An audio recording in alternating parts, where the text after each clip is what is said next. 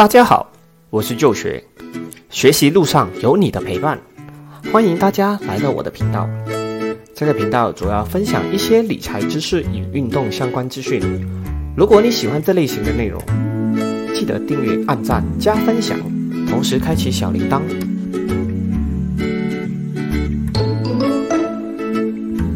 上集视频我们说到基金的一些投资知识，提到在马来西亚。常见的基金类型有股票型基金、债券型基金和货币市场基金。那这集我们来聊聊基金的收费是如何的。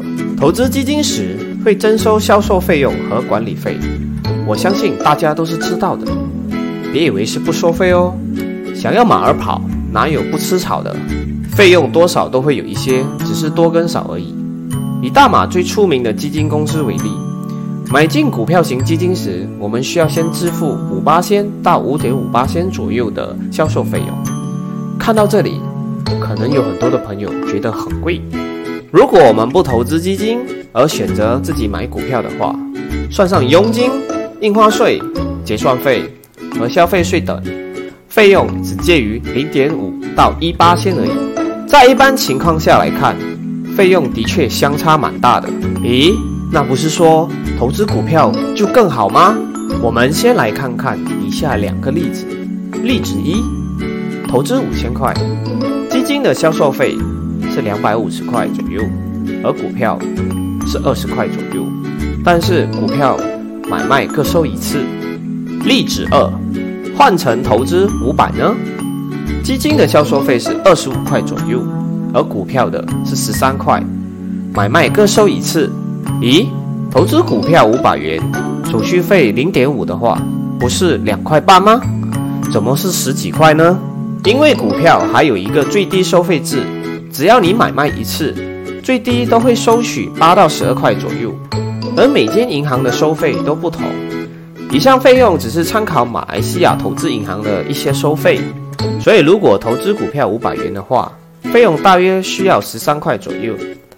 加上股票是买进和卖出都需要收取手续费的，所以如果小额投资的话，相对比起基金就变得昂贵了，还不算短期内的拼进拼出呢。接下来我们来看另一个投资基金所需要的费用——管理费。所谓的隐藏费用或间接费用的情况，其实主要说的就是这个管理费。股票由于是一家公司的股份，所以这家公司自然需要聘请员工。管理团队等等，而这些费用虽然不需要我们支付，但也是需要从公司内部支付，只是都写在开销里了。而最后的 EPS 都是扣除这些费用的了。而基金里你看到的回报，其实已经扣除管理费的了。只是当人们觉得我的盈利好像被侵蚀了，就不是很高兴。但换另一个角度想的话，只要最后基金的回报是我能够接受的，那就好了，不需要去在意它所谓的管理费。如果基金长期投资的话，可以稳定的帮我的投资组合增加回报，而每天可以安心的睡觉，不用去烦恼这个那个，又可以让钱去帮我赚钱，何乐而不为呢？总的来说，基金的销售费未必比直接投资股票来得高。因此，了解清楚销售费也是我们应该做的功课之一。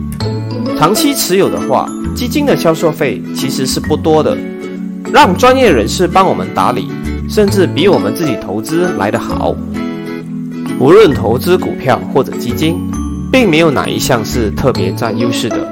我们想要做的是先了解自身的状况和需求，才能选择出适合自己的投资模式，选择正确的。